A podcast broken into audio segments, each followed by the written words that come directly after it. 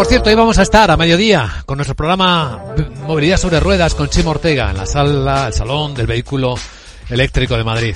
Ahora vamos a centrarnos en un riesgo en el mayor, según las aseguradoras, para el planeta, la ciberseguridad. Somos bastante vulnerables. La Comisión Europea hace un aviso y acaba de anunciar algo que vamos a comentar con nuestro abogado Arcadio García Montoro. Buenos días, abogado. Buenos días, Luis Vicente. ¿De qué hablamos?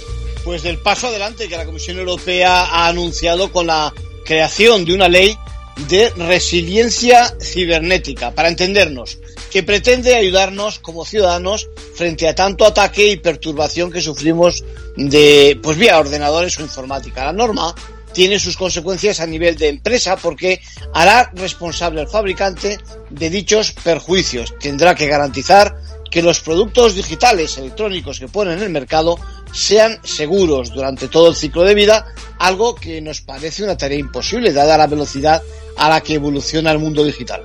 Hablando del mundo, ¿existen normas de este tipo en el mundo?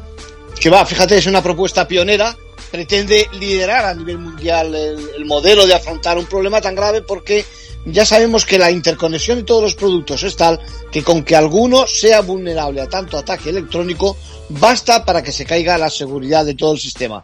Lo novedoso de la norma es que descarga al consumidor de la obligación de prever los riesgos y, como decía, deposita la responsabilidad en la empresa, encareciendo, por tanto, la producción. En conclusión.